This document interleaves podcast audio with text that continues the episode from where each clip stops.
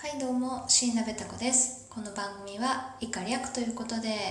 今回は、えー、雑談会になっております。パチパチパチパチパチ。はい、えー、やっと接待が終わりまして今週もね残すところあと1日でございますか。皆様いかがお過ごしでしょうか。ちょっと声がもわもわしてるのはそうです。お風呂です。接待が終わってようやく家に帰ってお風呂によいしょ使ってるところでございます。いやーうるさかったらごめんなさい。今日はですねすごかった。何がすごかったってお店の料理がすごかった。いつもあの接待をねする側の方が多いんですけど、まあ、する側なんで漢字はまあまあね私がやることが多いんですよ。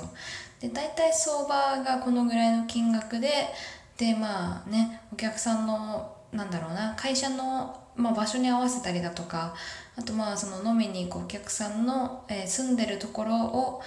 考えてまあここの最寄り駅だったら1本で帰れるから行きやすいだろうなとかまあそんなことを考えつつお店を設定するわけなんですが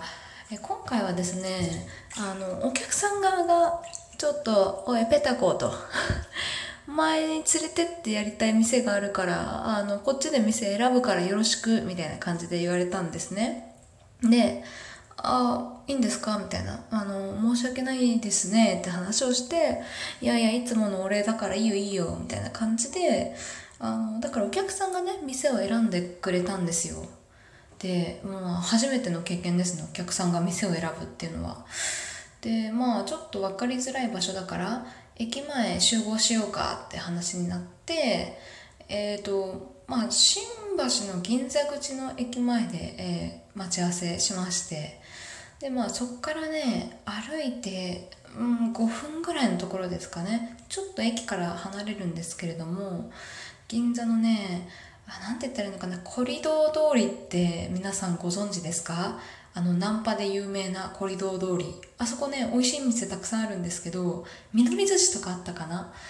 あの辺りの裏路地にあるあの串揚げ屋さんがあるんですよ。裏路地に。であのね、見るからにこう一元さんお断りみたいな感じ。あの知る人ぞし知る噛んじゃった。知る人ぞ知る串揚げ屋さんに行ったんですよ。でえなんか見るからにこれはただただごとじゃないなというか普通の店じゃないなっていうのは感じてたんですけどまああのお店入りましてまず最初に広がった光景がよくねテレビで見たことあるあのカウンター席で奥が厨房というかなんというかあのなんだ溶岩を溶かして溶岩を溶かしてあの石の台があって鉄板焼きみたいなとこになってて伝わるかな？伝わってほしい。いかにも「はい高級店です」みたいな立ち振る舞いだったんですよ。でもうそこだけでもうわすごっって思うんですけど思ったんですけど私は。あのこっちだからみたいな感じでさらにカウンターじゃなくて奥の個室に通されたんですよね。そ個室1個しかないんですけどもうそこ いやこじんまりとしたなんかいい感じのね、えー、個室に案内されましてであのまず最初にこうメニューがないんですよ。メニューが置いてないなっていうのメニューがないんで金額がわからんと。でお客さんがね「いや今日はもうあのこちら持ちなんで」みたいな「気にしなくていいです」みたいな言われて「いやいやいやそんなわけにはいかないですよ」って話をしつつも「まあまあまあとりあえず一杯飲みましょうよ」ってことでえっとまあ私はお酒飲めないんでウーロン茶だったんですけど他の皆さんはビール皆さんというか4人で行ったんで 3, 3人か3名はビールを頼むわけですね。でビールもねグラスがめちゃめちゃおしゃれ。陶器のグラスでキンキンに冷えてるんですよグラスごと。でなんか泡立ちもなんか違うらしくてもうそれだけでもうわこの店すごいなと思ってたんですけどさらりとお客さんが「あのミシュランに入ってる店だから」みたいな。え？ミシュランの店なんて私ほとんどっていうか行ったこと多分多分ない多分ない。っていうかそりゃねいやじゃあめちゃんこ高い店じゃんと思って一応ね会社の規定規定というかあのお接待だからってあのどんな店にも入っていいってわけじゃないんですよ。多分あの社会人の皆さんだったらご存知かとは思うんですけど倫理っていうのを切らなきゃいけないんですね。倫理書ってやつ。でまあいくらくらい使うんでお金くださいっていうまあそういった書面をわざわざ毎回書くんですけどあのやっぱりねあの偉い人順に権限が違ってて課長までだったら何万円までとか部長だったら5万円まで5万円だったかな？とか本部長だったらなんか10万円までとかそういうねあのまあいろいろ権限があるんですよ。で平は2万までしか切れないんですけど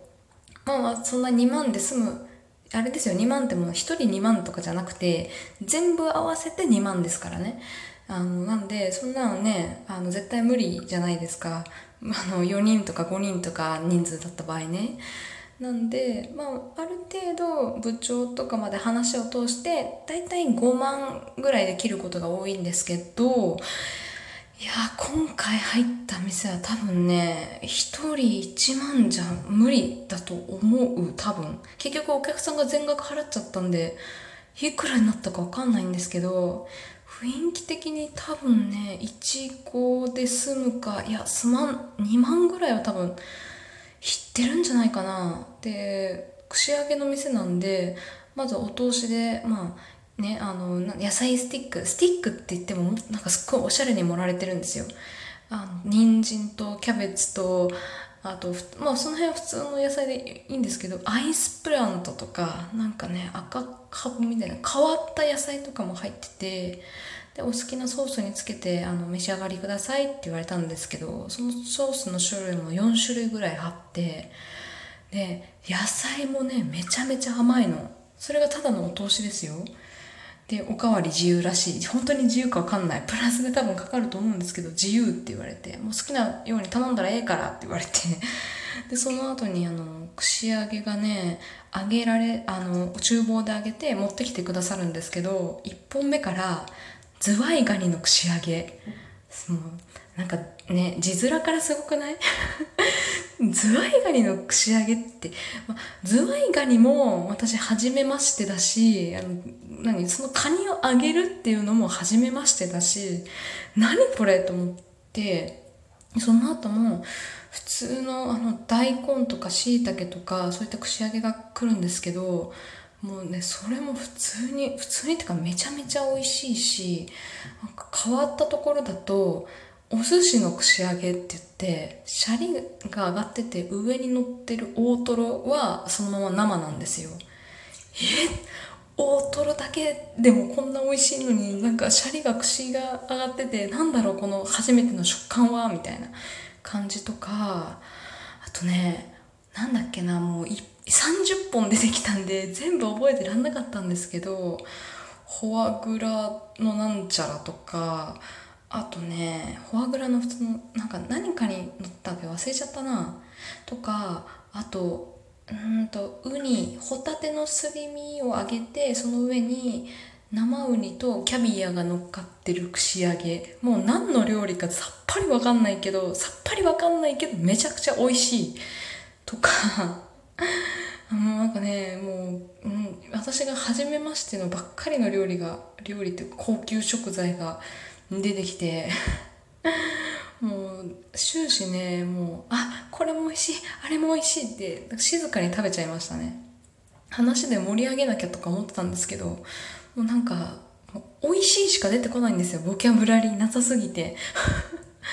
とかもうあのお酒もねなんか俺もうボトル入れてるからさ好きなのあったら頼んでいいよとか言ってて芋焼酎とか日本酒とかもなんかいろいろ置いてるみたいなんですけど申し訳ないことに私がいっぱいもいっぱいもとか一口も飲めなかったんでそれはもうあの 私のあの上司にお任せしてましたね。何があるって言ってたかな。本当に私お酒には興味なさすぎて覚えてないんですけどなんかすっごいいいやつがあるらしいらしいというか上司の反応を見る感じだと多分すごい高いやつがあったんだと思います。で帰りがけ上司に言われたのはお前3年目でこんな店来ちゃダメだぞと。俺ですら初めましてぐらいの勢いの店だぞここは。みたいな。このたこんな高いのはって言われて。いやー多分もう一生に一度行けるか行けないかの 体験をいたしました。また連れてってくれないかな。どうなんだろう。次はねもともとねそのお客さん大阪の人なんであの大阪がね来てくれたら次はお寿司屋に連れてってやるよなんて言ってたんでちょっとね営業頑張って次はお寿司屋に行きたいと思います。今日はね何だろ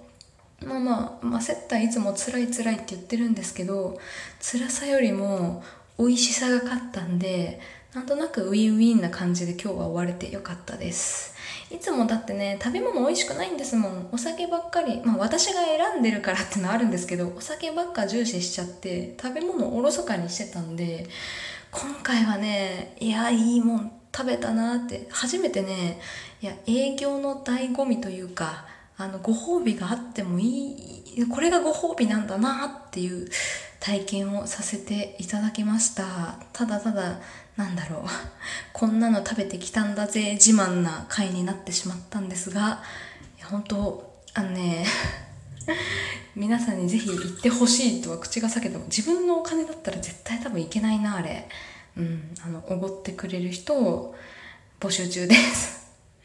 ということで、えー、以上雑談の回でした。もうあとはお風呂上がって早く寝ようと思います。明日も早いんだよな。ということで以上ペタコのつぶやきラジオつぶやき雑談でした。じゃあね。